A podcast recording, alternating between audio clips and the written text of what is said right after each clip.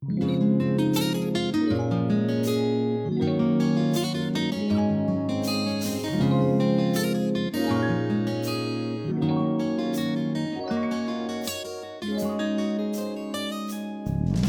大家好，欢迎来到来都来了，我是主播丸子。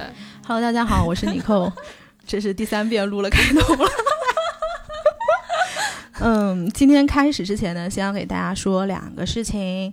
然后第一个事情呢，是这次双十一我们跟这个马爸爸，马爸爸有一个小小的合作。对，嗯，然后他这个合作的方式就是，如果你们双十一有什么东西要买的话，你从今天开始到双十一当天，可以在某宝的这个 APP 首页最上面那个输入框输入我们的密令，叫做“来都来了，听了再走”。就你把这八个大字打进去之后，然后它就会掉各种红包出来，还有一些宝箱可以开。这些这些红包跟宝箱的金额，在双十一当天你们都可以直接去在买单的时候抵扣。对。具体规则去可以去翻我们的官方微博。对，嗯然后其实我跟丸子现在一边播一边两个人在面面相觑，业务都不太熟练，毕竟 刚刚开始呢。对，因为我们其实平时录口播都是涉及第三方嘛，然后大家之前听到的一些口播都是我们事先录好，然后给第三方审核，然后他们觉得你普通话标准，然后没有一些什么水词。才可以用，嗯，对。然后今天这个口播我们是不需要跟第三方交代的，所以就自己随口说说就好啦。嗯，然后还有第二个事情是十月三十一号的时候，呃，有一个 Paul Fest 的活动，呃，是在上海。如果大家有抢到票的话，在现场见到我们，记得跟我们打招呼哦。对呀，期待大家跟我们网友相认。对，我也要去追我自己喜欢的主播了。混乱的追星现场。对对对，那我们今天呢，要跟大家聊的是一部美剧，叫《Emily in Paris》。这个电视剧呢，是我最近就追的还挺开心的一部电视剧。呃，它讲的是一个美国的女生跑到了巴黎的时尚圈去工作，在巴黎一直打怪升级，如有神助。其实本质上，我觉得就是一个小妞剧，或者说是一个嗯爽剧。对职场爽剧，尤其里面的衣服又很好看，对吧？对，然后帅哥又很多。哦，那个 Lucas，Oh my 啊 God，就是感觉每一太个帅哥帅了。都喜欢女主角。而且是暗恋，就是我有我有自己的女朋友，但是我不喜欢我那，因为当时那个 Lucas 他不是女朋友也是家里巨有钱的巴黎当地的女生嘛，我就喜欢那个 Emily，唉，对就是我个人吐槽我自己，就是不怎么看国产剧嘛。嗯，但是看，其实你说为啥不看国产剧看美剧呢？本质上其实都是爽剧，但是可能因为国外的嗯一些服装啊，或者说设计啊，嗯还是会稍微更加的时尚一些吧。对，而且这个片子其实是非常 easy 的一部片子，它一集就二十分钟，对，一共十集，一个晚上就看完了。主要主要是节奏也比较快，嗯，不拖，又没有一些狗血的情节，就是爽。对，嗯呃，他这个片子其实，呃，在美国他呃监制是《Sex and the City》的那个监制，就叫什么《欲望都市》，嗯，很早很早的一部呃美国的呃也是女性视角的一部片子吧，还有《The Devil Wear Prada》，对，Wears 叫什么穿普拉达的什么女魔头。对对对，那个嗯片子，反正这部片子基本上在美国被称为二零二零年版本的《Sex and the City》。然后那天我们听友群不是正好在聊这个事儿嘛，就说：“哎呦，有没有人看这个啊？你们要是谁看了，拿出来说说吧。其实一开始我俩看到这个就觉嗯没什么得说没什么说的，就是是爽。对呀、就看看一晚上结束了。然后但后来我们俩聊了，就突然想到，就有一个灵感，就是说可我们可以聊一聊这部片子里面，呃，美国人视角的一些 stereotype，就是刻板的印象。刻板印象，嗯嗯。然后我还插一句，这个你说到《Sex and City》的话，我觉得它会让我想到《Gossip Girl》，你说这个 Emily in Paris 让你对想到 Gossip Girl，嗯，就看着很爽，就相当于我知道你很喜欢《Sex and City》嘛，对，但是对于我来说，我的高中和大学就是看《Gossip Girl》的一个贯穿。你知道我最怕你们这种年轻人一坐下来说，我高中看的是 Gossip Girl，你知道 Gossip Girl 是我什么时间看的吗？Gossip Girl 是我大学的时候看的，对，我也大学的时候看，我只是大学的时候看到后面几季而已。但是我大学的时候，我是大二的时候看的第一季，太可可怕了。我跟你讲，就有一次我跟我一个九三年的朋友有一次聊天嘛，然后他们就讲到什么《新白娘子传奇》啊，然后我就说，然后我还说，哎，这个话题我能参与。然后《新白娘子传奇》好像有新传跟旧传，是不是？我不太确定。然后结果后来人家说，当时他在《新白娘子传奇》里面哪个演员演了什么？我一心想，我看的好像不是这个呀。后来他说，哦，我看的是新传，就是那个什么涛啊，刘涛演的那个是？我不知道。我不知道，反正潘粤明演的那版，反正我在我的概念里面，这个东西只有一个版本，然后殊不知年轻人看到的是第二个版本，超级伤感的。你知道《Sex and the City》是我什么阶段看的吗？是我初中到大呃初中到高中的时候看的，就是我的 Gossip Girl 啊。然后。《Sex and the City》不是在纽约拍的吗？我为什么觉得这部片子对我来说有很深刻的影响？当时我在申请大学的时候，他不是要写那个什么入门的 essay，然后我的他有一个问题叫 Why New York？嗯，然后我当时就洋洋洒洒的写了《Sex and the City》，就是他这部片子给我带来什么样的影响，以及我为什么喜欢纽约。后来那个 paper 就是不仅让我进了这个学校，然后。就是它其实美国的大学有一个叫呃 placement test，就类似于是你的写作水平到什么程度，然后他会根据你的这个水平，然后在你大学给你的 writing 的课程分班。然后我当时因为这个 Sex and City 这个文章 wave 了我所有 writing 的 class。我的天！就是我作为一个外国人，然后我就写了这破玩意儿，我也觉得非常的惊讶。就说明啊，真的是对喜欢的东西，对，就是人其实还是得去找自己喜有真正有兴趣的东西啊。喜欢的东西，你就会做得好的。嗯，那你 Gossip Girl 看了这么些年，你你你说你是每年都看的那种，就每年可能没事儿了，冬天的时候拿出来，就跟看 Friends 一样，会刷一下。哦，对，就虽然很多人说《Gossip Girl》里面的人基本上就在乱搞，嗯，但是还是会看到很多帅哥美女乱搞，也不是这么容易看到的。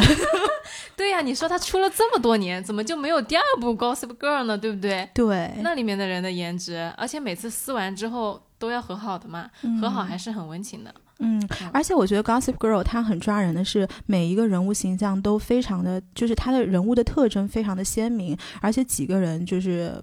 呃，叫什么 Blair，还有叫 Serena，然后 Charles 叫什么？Charles Charlie，Chuck，Chuck 对，然后还有一个男生叫什么？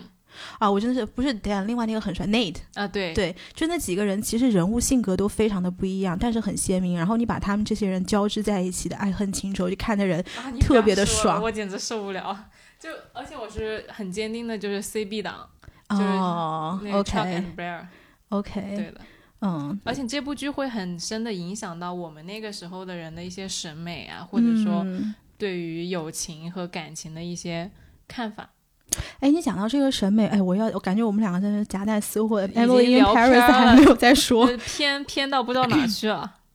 就是，所以我跟你说，做喜欢的东西，你就会忍不住，你知道吧？就聊到自己喜欢的东西，你就收不住。今天想讲什么，完全忘记了。让我再说一句，Sex and the City，就是。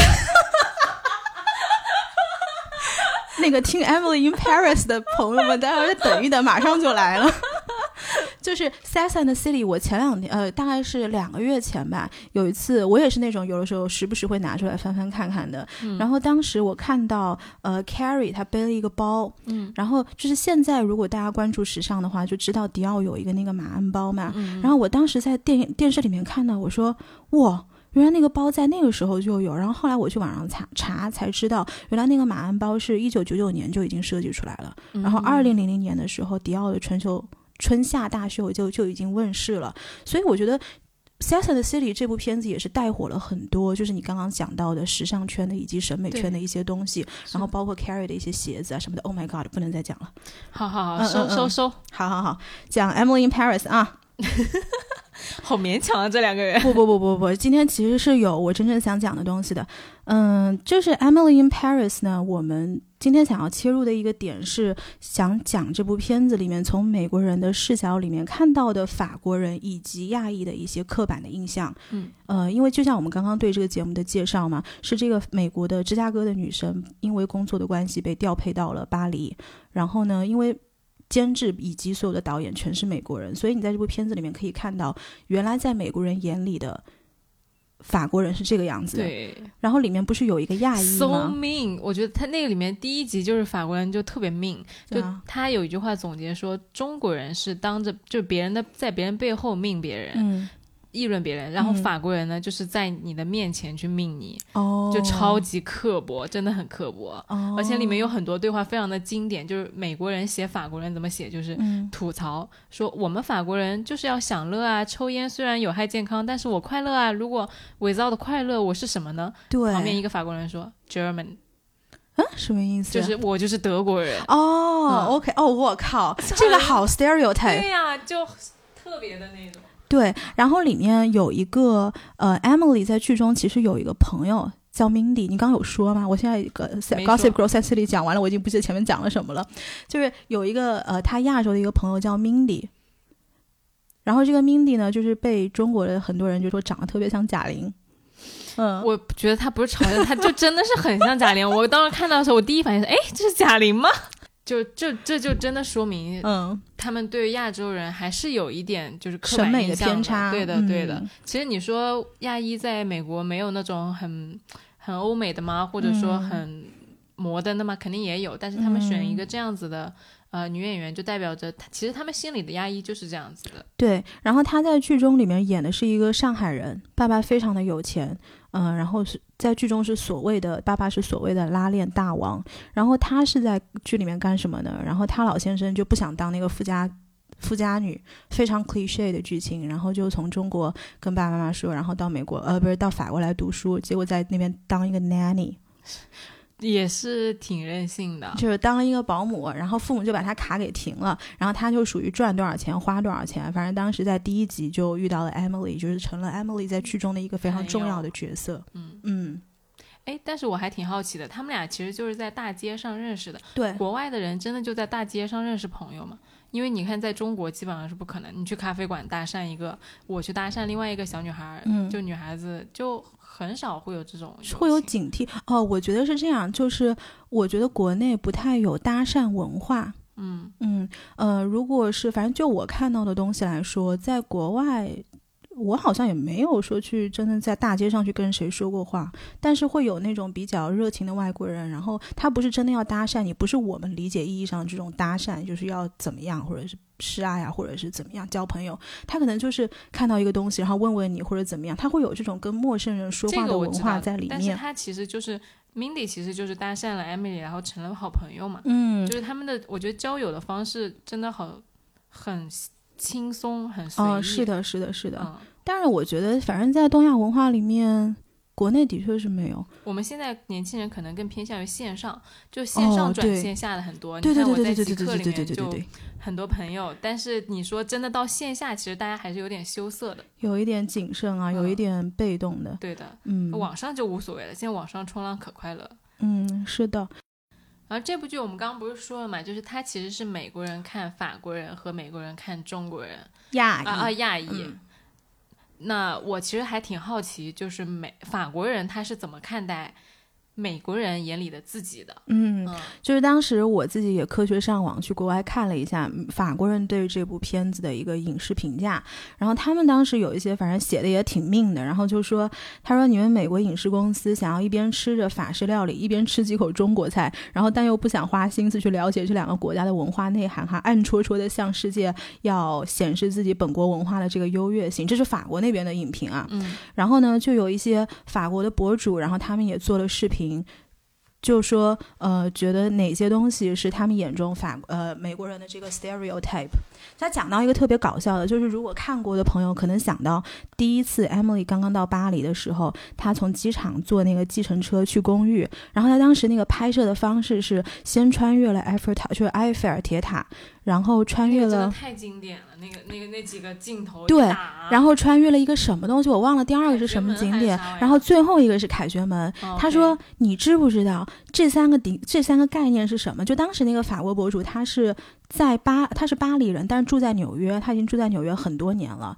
然后他当时就举了一个例子，他说这就好像是你从华尔街，如果你在曼哈顿的话，你要从华尔街去 West Village，然后结果路过了中央公园。如果我们把它放在上海，这是什么概念？陆家嘴，然后开到三件套，开完三件套，穿过南京西路人民广场，最后到静安。就是你，你从徐汇到黄埔，结果你老先生穿越到了陆家嘴，他说这根本就不现实的，然后就是绕了一个很大的弯，对吧？对，然后他就说，其实这根本就不太不太合理，反正我觉得还挺有意思的。然后他还讲到，他还讲到，就是说那个 Emily 刚刚进公司的时候，不是说话很大声嘛，然后法国人就说 Why are you speaking so loud？就是你为什么说话这么大的声音？然后就法国博主说，他说。这个倒的确是这样的，然后他就是说，他刚刚到纽约的时候嘛，所有人都叫他，你说话声音大一点儿。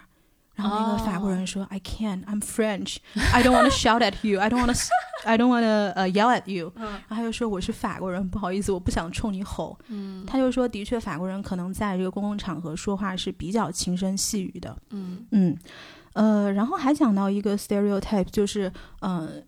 当时那个 Emily 跟 Mindy 有一次在一起吃饭，就是我觉得这个是挺经典的一个文化差异的一个东西吧。然后他们在当时吃饭的时候，好像 Emily 点了一个那个牛排嘛，然后那个牛排他就把刀插进去了一下，可能觉得说有点血，或者是血太多了还是怎么样，就觉得牛排有点生。然后我们知道，如果在美国文化下，你可以把这个东西。拿到后厨去，你让这个 chef 再帮你做一下，对吧？然后再给你拿上来。然后当时这个剧里面的呈现是这样的，就是他把牛排给了这个 waiter，然后那个 waiter 他又拿回来，他跟 Emily 说：“他说我们那个厨师说这个牛排没有做错，他说你试试看。”他说：“对，他说 the chef thinks he is right。”嗯，然后那个 Emily 就说：“他说对，是对于他的对，而不是对于我的对。”他说：“The customer is always right。”他说。客户他永远就是对的，你就让他重新去做。哦，就是其实，在美国的文化里面是这样子的。对，然后当时那个法国博主他就说：“他说这个其实底层逻辑是什么呢？就是在法国人眼里，他认为今天如果你来餐厅吃饭，你就是 guest，然后那个 chef 就是 host，就是我你是客人哦，招待你，就是那个 chef 是招待你。那么你作为 host 的职责就是我要保证今天的菜是做到它应该有的样子。嗯，那么你作为 guest 的职责是，你要 assume 这个 chef 是做菜是，就你来了你就得接受，对，他是走吧你，对，就是你应该去你的你的你的逻辑就是今天这个 chef 他就是你要有足够的信任，就你不可能说我尝都没有尝，然后你就把这个东西让让厨师去重新做，他觉得这是对他很不尊重的一个事情。这个其实逻辑就是私房菜和连锁店。连锁店就是你可以提要求，你是顾客，但是私房菜呢，你就是要听老板的，就是很屌的那种。哦，是吗？嗯，哦，OK。就去私房菜，你甚至不能点菜，就人家有什么你得吃什么。啊，当天的食材是什么你就吃什么。对的，对。然后后面还有一个 stereotype，就是他美国人不是觉得你刚刚提到嘛，法国人特别喜欢抽烟。是。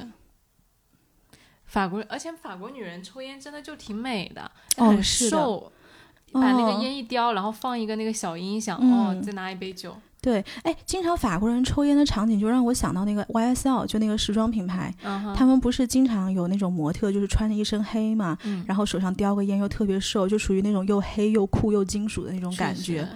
对，很美。是的，然后他在剧里面的呈现是什么呢？就是这个 Emily 当时跟这个女老板去参加一个 party，然后 Emily 说：“她说我太饿了。”女老板说。饿你吃什么东西啊？你抽根烟不就完了吗？对，或者是那种 Emily，比如说你中午要问那女老板去不去吃饭，她说我不吃饭，我抽烟，我就抽烟就行了。对对。然后当时那个法国的博主他就说，他说其实我们法国人并不是像你们这样去抽烟的。然后他特别搞笑，他还去那种官方的数据，然后调阅了很多这种呃，就是。美国烟民人均每天抽烟的数量实际上是要比法国烟民高的，而且他就说，其实，在二零零七年的时候，法律就规定法国是不可以在公共场合抽烟的。然后二零零八年规定是法国不可以在酒吧和餐厅抽烟。哦，但是在美剧里面的美国法国女孩真的很喜欢抽烟。之前那个呃，《The Marvelous Maisel》就是那个叫什么了不起的什么。我没有看过。麦麦瑟尔夫人。哦哦哦，啊，就是其实第二季和第三季里面，其实那个女主角她妈妈也是法国人。哦，她嫁给女主角的爸爸之后呢，就变成了一个很标准的美国中产女富人。嗯，但她骨子里面其实是一个非常浪漫的法国女人。OK，她在忍受了她爸爸常年的就是对她的忽视嗯和沉迷于事业之后呢，她就爆发了，她就离家出走了，嗯回到了嗯嗯法国。回到了法国，她在美国的时候就是一个非常贵气的中产女人。嗯然后到了法国去之后呢，什么都没有带，就拎了一个皮箱子，然后就租了一个特别特别破的老楼。嗯然后在那个里面，就是卫生间都不独立，嗯但是她就有烟有酒，整个人就变得非常的优雅的那种感觉，就跟、嗯其实跟这个是一样的。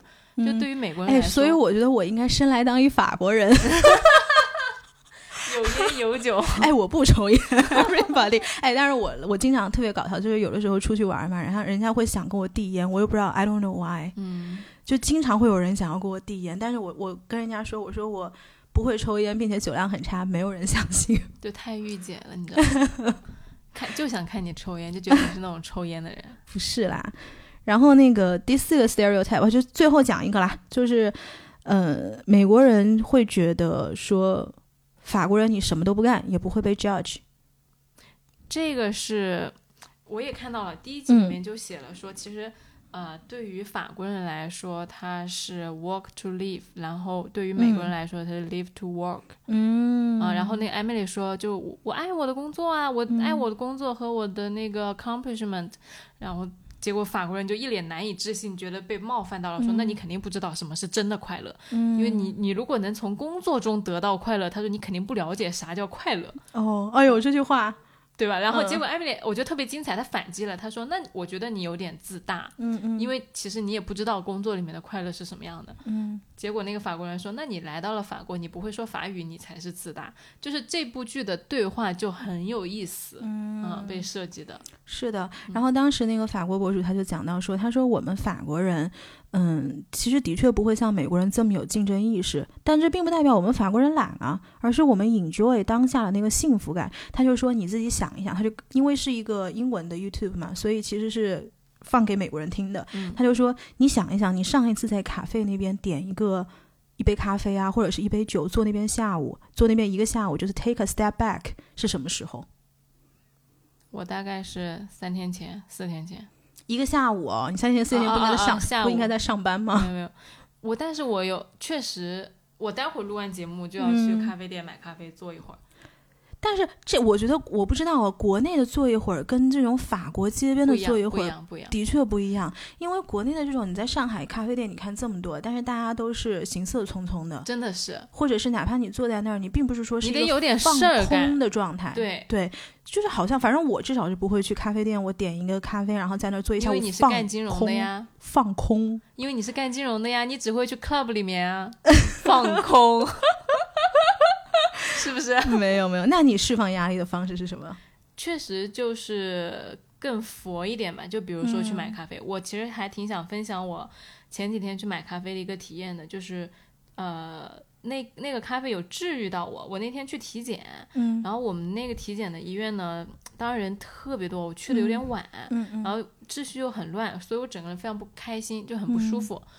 结果后来出来之后，早上不也没吃嘛？没吃之后出来买了一杯咖啡，我当时只是顺手买了一杯咖啡，没想到一口喝下去，我当时第一感觉是，哎，这个咖啡味道有点特别，好轻盈。嗯结果第二口喝下去之后，就是觉得喝到那个身体里面，整个人身心都非常的愉悦。嗯就没有期待它这么好喝，然后同时被它唤醒了自己身体的一些轻松和愉悦的感觉，就走在路上的步伐都变得轻盈了起来。然后接了一个电话，我当时第一句话就是“喂，您好，就有什么事儿啊什么的”，然后那个话讲的特别特别的温柔，讲完之后我自己吓了一跳。嗯，你当时是不是还发了一个微博，然后就说对什么被一杯咖啡给治愈了什么的，然后拍的也挺好看的。就因为我当时我平时工作接电话其实挺凶的，嗯。但是那句话讲完之后，我自己把我自己吓得，哎，我怎么这么温柔？对我平常中午跟丸子出来吃饭，他都是属于那种电话不离手，然后一直有人给他打电话，然后他就说：“我不都跟你说了吗？” 我记得我上次跟你说话就放的免提了，他都不是接的，就是不想听到，直接放免提了。然后在那边点菜，然后对方不知道跟他说什么，他说：“我不都跟你说了吗？” 就是我可以理解那种一天被很多很多电话追着的这种工作状态，的确是非常 overwhelming 的一个一个情况。对，但是那口咖咖啡喝完，我自己无意识的说了一句很温柔的话，嗯，把自己都惊呆到了。那个效果我觉得还是挺治愈的，所以我今天打算去同一家咖啡店。嗯，这个咖啡店，如果你有 意向，可以我们广告位招商。我下午去谈一下。那个就是讲到这个释放压力的方式，你让我想到周五。周五其实我跟我大概五六个好朋友出去 clubbing 了，就去夜店了。你看我说啥来着？对我的确很喜欢去 clubbing，对但是我觉得国内可能对所谓的什么 clubbing 啊、去夜店啊，会有有的时候会有一些污名化的。嗯，我觉得是去夜店不是一个坏事，因为每个人的对，因为每个人的释放压力的方式是不一样的。其实我周五出门的时候超级超级累的，嗯，因为我上周事情也比较多吧，然后我十点钟出门。我跟我朋友说，我说我可能坐个十分呃坐个两个小时我就走了，我肯定不会玩到很晚。嗯哼，嗯、结果后来到了那边之后，几杯 whisky 下肚，身体很诚实。身体很诚实，然后在 dance floor 一跳，因为我们那七八个人嘛，然后大家就很开心，然后跳跳舞出来的时候就觉得整个人就是完全被清空了的那种状态，嗯就是非常的舒压。这个就是每个人的方式不一样嘛。对就你说到 club 呢，我觉得大家可能会对它有一些不太好的印象，是因为我们原来不了解。嗯，就虽然我我是不怎么去的，但是是因为我本身承受不了那个音乐太吵了。哦，对我妈妈以前就说过，我妈妈是那种就是她听到音乐声音稍微大一点，因为以前我开车喜欢在对车里面放我那种很大的音乐，很多人不舒服。对，我就头疼，我就纯生理接受不了那个东西，倒不哦是说我觉得它不好或者怎么样。嗯嗯嗯，就的确是每个人的方式不一样。然后我一直就跟我朋友说嘛，每次去 clubbing 完了之后，我们有一个词叫做 clubbing glow，就 glow 就是那种容光焕发。嗯，它这个东西是出自于哪里呢？就是首先，想到了点什么说首先就是你 club 完了之后，你喝了大量的酒精，你第二天起来，只要你没有到宿醉的那个状态，嗯因为酒是会稀释掉你身体里面的水分的，就你第二二天早上起来脸是特别紧致的，然后又就是脱水的状态，哦这样子的吗吗？对。那岂不是可以试一下？哎，这个，但是这样会对皮肤好吗？喝酒不会吧？我是觉得没什么哎，但是我也不是哎，大家听了这个不要觉得我是天天去夜店的人，我可能也就是偶尔去一次。然后呃，第二天就是脸会比较紧致，然后第二个是因为你人开心了，你自然就是会有一种容光焕发的状态，所以一般这个 clubbing glow 可以保留个两天左右。那岂不是这个方法可以用在去前男友婚礼上面？哦，不可以哦，就是你就就你比如说你明天要去前男友婚礼，我嗯，隔我前一天晚上先去蹦个迪，你要蹦到第那个，二天就容光焕发了吗？你前男友都结婚了，你要容光焕发干嘛？去婚礼不能输，对不对？好吧，好吧，好吧，讲回来啊，就是我们刚刚大概说了一下这个，嗯，法国的这种 stereotype，然后其实我觉得从这部剧里面还可以看到一些美国人眼中的亚裔的刻板印象。哦，其实我跟大家透露一下，啊，就是其实本来我们应该是先讲亚裔的嗯那个 stereotype，、嗯但是法国这一趴呢，其实你相当于。我是没有去过法国，嗯然后尼克也没有去过法国，本来这趴就没有没有人能讲的，嗯但他以为我去过，你知道吗？他是怎么以为我去过的呢？我在提纲上还写好了这一部分由丸子来说，然后结果丸子说他没去过法国，我就惊呆了。他今儿坐下来说：“哎，你说那个去法国？”我说：“我没去过法国。”他惊呆了，他说：“啊，你不是有一张照片是在法国拍的吗？”我说：“没有啊。”他说：“你有啊？你那张照片不是在哪个河吗？”我说：“多瑙河。”他说：“对啊。”他多瑙河不就是法国的吗？然后丸子问我，他说你高中读的是文科还是理科？我说我高中不读书，终结了对话，不要问，不要研究，不要细品。问就是尴尬。对，然后 我们讲到说这个 Asian 的 part 啊，嗯，Asian 的 part 其实我很想从哪个地方讲呢？就是我不知道大家有没有看过一部电影叫做《Crazy Rich Asians》，中文翻译叫《摘金奇缘》。直译就是那些疯狂的亚洲人，嗯富有的亚洲人。嗯，对。然后其实呃，《Crazy Rich Asians》它是嗯、其实在，在他刚刚上映的时候，美国的亚裔其实非常骄傲的。为什么呢？就因为它是二十五年以来第一次是全部的亚裔演员拍了一部这样的电影，然后搬上了大荧幕。他的导演其实也是个亚洲人哦，嗯，然后这个导演呢，在好莱坞是有一定口碑的。他他就拍了那个叫什么呃，Step Up 和 Justin Bieber 的那个纪录片 Never Say Never，对，其实他是有一定的这个知名度的。然后当时我早时年可喜欢 Justin Bieber 了，Justin Bieber 年轻的时候是很帅的，超超可爱的。，对，但是我现在更喜欢他老婆。哎，那确实是吧黑里，对我喜欢黑莉多过瑟呃，anyways 不说了，这个这个，因为这个在美国的要这个在美国的娱乐圈选边站是一个很大的事儿，是的是的对对对，不说不说不说不说，对意难忘，对美美意难忘。是的。然后当时美国人就很多很多那个亚裔跑出来 make fun of this movie 嘛，他就说，哎，终于有一天我们在这个影视作品里面的形象不是美甲店的那个小红，嗯，然后中国餐馆里面的老板和那个嗯会功夫的师傅了，然后就好像这部片子在当时帮美国的亚裔脱离了一些刻板的印象。但是其实他进入了另外一个刻板的印象。哎，没错哦，嗯，就是现在好像美国的一些影视作品就觉得说你亚洲人都特别的有钱，是是吧？嗯，从一个打工仔摇身一变变成了暴发户嘛，相当于。对。然后我记得当年有一个亚洲很有名的演员叫 John Cho。然后他是演了那个《美国派》，还有那个《丑女贝蒂》。嗯他曾经跟《洛杉矶时报》做过一个采访，然后他就说，他作为一个亚洲演员，在他的演艺生涯里面看到了很多这种尚未成名的亚裔演员出来演一些小的角色。就人导演只要看到你一张亚洲脸，他不管你是中国人、是韩国人还是日本人，他就是要想要展现你那亚裔的一面。就他怎么展现呢？就是你那个人啊，就这个取景，就是你人往那个唐人街，唐人街不都是会有一个那种门嘛？啊，对，就是你往那个门底下一站，然后他只要这个场景带到了那个唐人街的灯笼或者是那个霓虹灯，哎，这一步你作为一个亚洲人的使命，你就完成了。非常的单薄。对，然后所以在很长一段时间里面，美国电影对亚洲的这亚裔的表现形式都是高度一致，甚甚至是我觉得是有点肤浅的。就很单薄啊，就其实它就是很脸谱化嘛，就像早期的那些影视作品里面，坏人就一定是坏人，就把嗯。坏写在脸上，啊，对呀、没有那种丰富和立体的人性啊，或者说故事啊什么的。嗯，是啊，所以后来 John 他在采访中也提到，他说，其实我有带着这样的一张亚洲脸，然后我进入美国电影的这些现状，我可以感受到什么？他原话说的是，What they push the most is still the race，就是怎么翻译一下？What they push the most is still the race，就是他们想要看到的还是你种种族带来的这一这一面，他不会去管你真正你自己的 representation 是什么，你自己真正里面的东西是什么就。对他们来说，你不是一个人，你是一个亚洲人，对啊，然后当时是个工具。没错，这样就讲到，他说我对自己定位的 representation，首先我是一个 actor，我是一个演员，然后我是两个孩子的爸爸，嗯，然后但是亚裔的这个 identity，他是会放在很后面，甚至不会去提起的。他说，如果今天不是你采访我的话，因为那个《洛杉矶时报》采访他的话，他可能都不会去讲到这个东西。可是呢，你放到一个白人身上，他是可以跳脱自己的种族来真正做一个自由的演员的。嗯，嗯，然后他就做了一个决定，就说他从很大概两三年前吧，他对于这种原话用的是 written Asian，就是你写出来的就是一个亚洲的这种角色，对，就是亚洲亚洲脸谱化特别明显的角色，他就不会再去接这样的剧本了。就不管他有多好，是吗？嗯，对，他说 because that will be false，因为这肯定是不对的。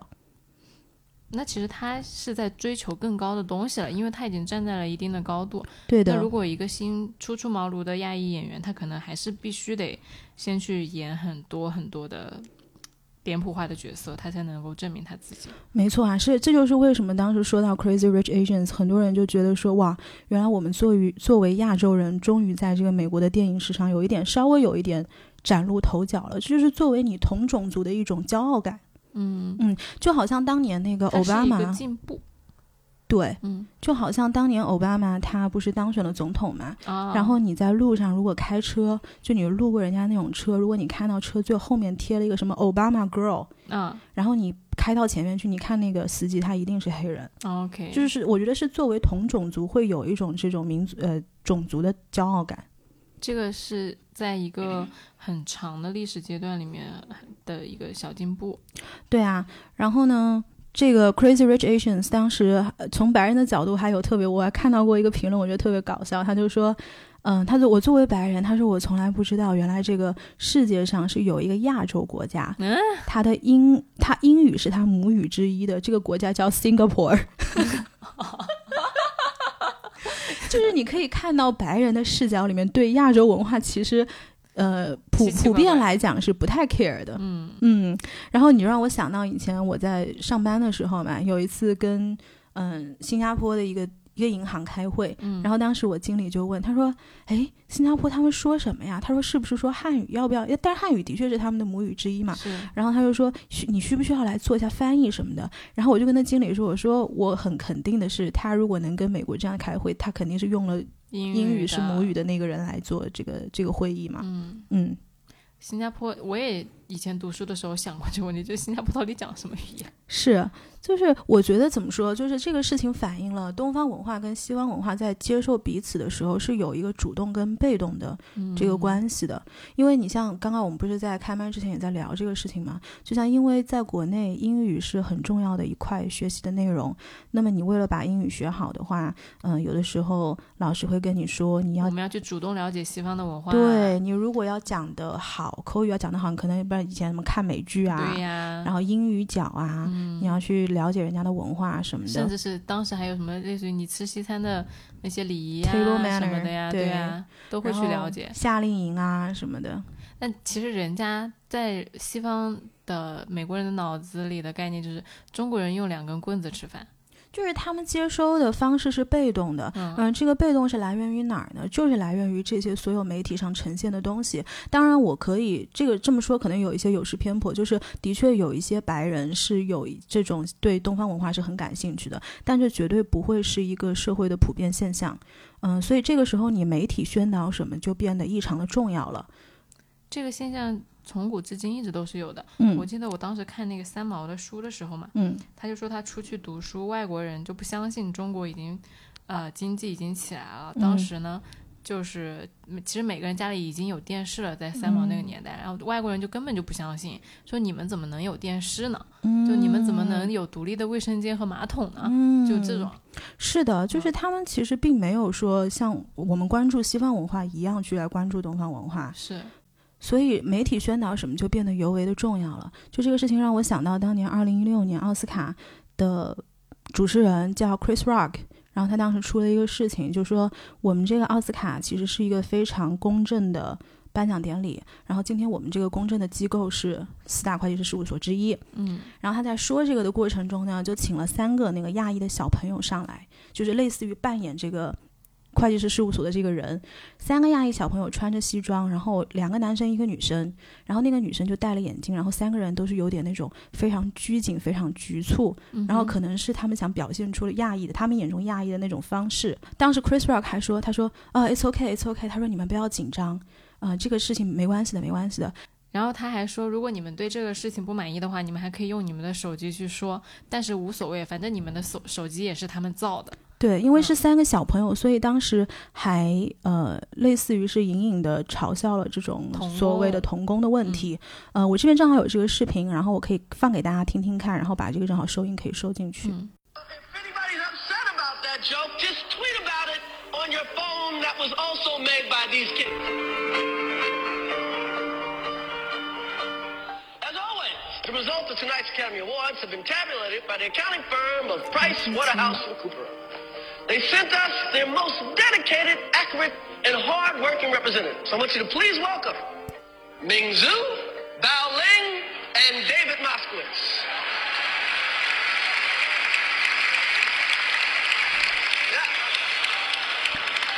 It's okay, it's okay. Thanks, guys. Thanks a lot. Uh, if anybody's upset about that joke, just tweet about it on your phone that was also made by these kids.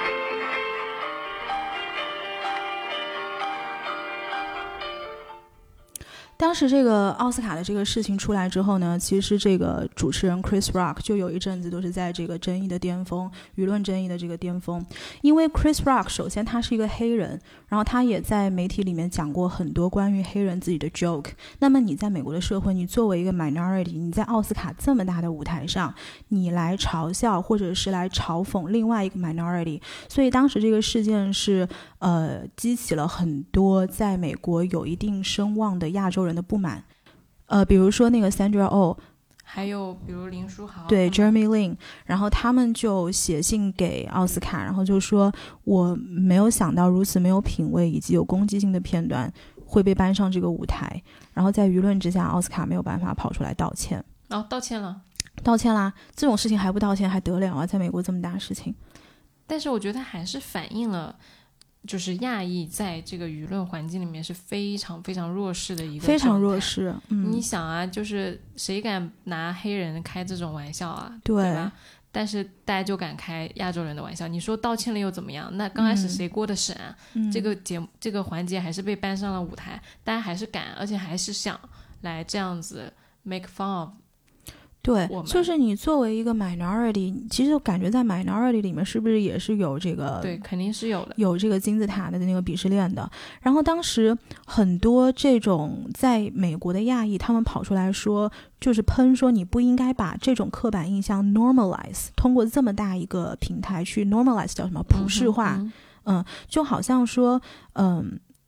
你们只看到了我们的种族，就举一个很简单的例子，比如在美国，大家都觉得说亚裔很擅长数学，是对，但是其实我们在亚洲长大，你都知道这个东西跟基因有没有关系不好说，跟地域肯定是没有关系的，更多关系是什么？是教育是，因为我们很的是好。right？因为我们很重视这一块。但是这个事情呢，如果你在美国被 normalize 的话，会有一个什么后果？就是美国其他的那些亚裔的孩子，如果你不是东亚出身，比如说你其他亚洲国家有很多亚亚洲有很多很多国家，嗯，你这些孩子们在美国受到这样的 normalized 的刻板印象是不公平的，就别人会觉得说，哎，你不是 Asian 吗？Aren't you Asian？你怎么可以数学不好呢？这个我记得当时在《Gossip Girl》里面也有那种亚裔的女孩子，就是很典型的一个成绩很好，然后很死板，不漂亮，也不会打扮，嗯，经常被 Blair 他们欺负的一个人。哦，好像是有这样一个人，对，就确实在美国校园里面老是出现这种亚裔，一般都成绩特别好，特别嗯能读书，但是就不太灵灵光的感觉。嗯嗯，哎，但是从这个角度上来说，我们现在是不是扬眉吐气了？现在至少变成土豪了。就就只能说是一个进步吧，就总比嗯没有好吧，对吧？对，哎，说到这个，我给大家说一个小小插曲，就这个《Crazy Rich Asians》其实是最早是一本书，然后呢，我大概在六七年前的时候，那时候有个美国同事，他在机场看到了这本书，他在机场是放在那种就是书不是会有几本立起来的那个重点推荐的位置嘛，然后当时就拍了一个照片，他发信息给我说，他说原话说的是 Aren't you one of these？就他肯定是 就是就是 teasing me 嘛，就是嗯肯定是怎么说，就是调侃你，调侃我，对，呃，然后那个那个说这个话的人，他是一个金发碧眼的洋妞。嗯，然后有一次我跟他坐在酒吧，然后再讲到一个事情，我当我当时发现哦，原来中西还有这种差异，是讲什么呢？就是那个洋洋妞是整过鼻子的，嗯她就 she did a nose job，然后呢，她就在跟我说她这个 nose job 的过程中是怎么怎么怎么样的，然后我听下来我就说，哎，我们东方人好像隆鼻的时候不是这个流程。对，然后他是怎么样？因为我知道东方隆鼻，我就开始跟他讲嘛。我说现在中国人很多跑去韩国整容啊，然后他这种材料可能有硅胶，可能有碰体，然后可能有结合，然后这个鼻尖可能用的是什么耳软骨或者是肋骨，就在跟他讲。啊，你然后他就说：“你怎么会这么知道？”我说：“这个不是大家都知道吗？”他说：“原来金发碧眼的人，像他们鼻子这么高，他们是怎么做的？他们是往外取东西。我的妈！他说他从来没有 any of her friends 是往里面填东西的。然后我当时想到，我靠，还有这种操作，就这个差异是我这真的是我也是第一次知道，我第一次知道，哪儿都不会说这东西，哎你不跟人家聊，永远不会知道，特别啊搞笑。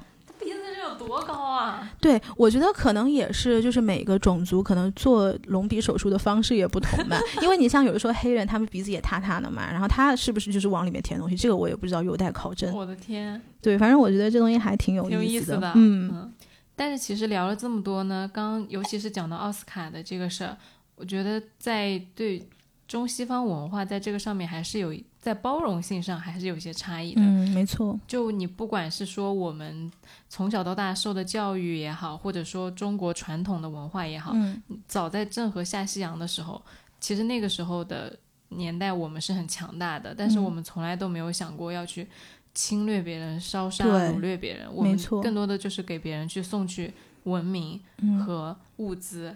那其实到现在，我们一直强调的都是大国的一个担当。嗯。我们在呃，你讲到政治可能就不太好了，但是你从宏观的层面上来说，我们这个中国东方的文化确实会更加的包容，以一种谦卑的姿态对去，面对别人。我觉得谦卑这两个词说的非常好。，对，嗯，就你在你很少有看到我们要去嘲讽别人的时候，我们更多的就是在学习别人的优点，或者说一些特别的地方。那么对于嗯。我们自己的优势，其实我们也并没有非常的炫耀，我们嗯更多的是以一个内敛的姿态在保存我们自己的东西。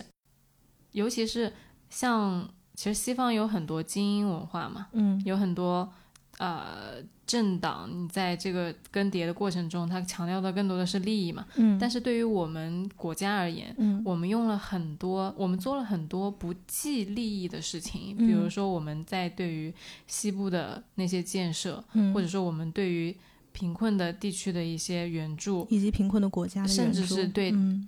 呃，很一些非洲啊，或者说贫困国家的援助，嗯。这些其实我们的出发点都是以一个更加博大和宽容的姿态，嗯，我们希望的是全世界变得更好，嗯。我们有这个责任作为一个大国，嗯。去出我们的一份力，把我们的国家和我们的世界变得更好。嗯，我们从来都没有以一个就是嘲讽和高傲的姿态没错，再去打压别人，再去嗯。嘲讽别人。我觉得这个其实是在中国一步一步前进，在被全世界打压和排挤的过程中，很嗯艰难走出来的一条路。就不管我们怎么被外界所干扰，但我们始终坚持我们是以和为贵的。哇，这讲的我要哭了。对，就是我觉得这个真的是很难得的，因为你嗯在困境中一直坚持自己的态度，嗯而且你做到了，你崛起了，嗯，你现在已经有钱了，你有嗯能力了。然后我们在影视剧中也是一个有钱人的姿态了。就虽然现在还是被别人觉得是暴发户，包括可能现在国际上经常有一些中国大妈出去啊、抢名牌啊之类的那种，但其实它是一个过程，嗯，我们终将会走向一个更高级的文文明和文化，嗯我们的国人会变得更更有秩序，我们的整体都会提升上来的。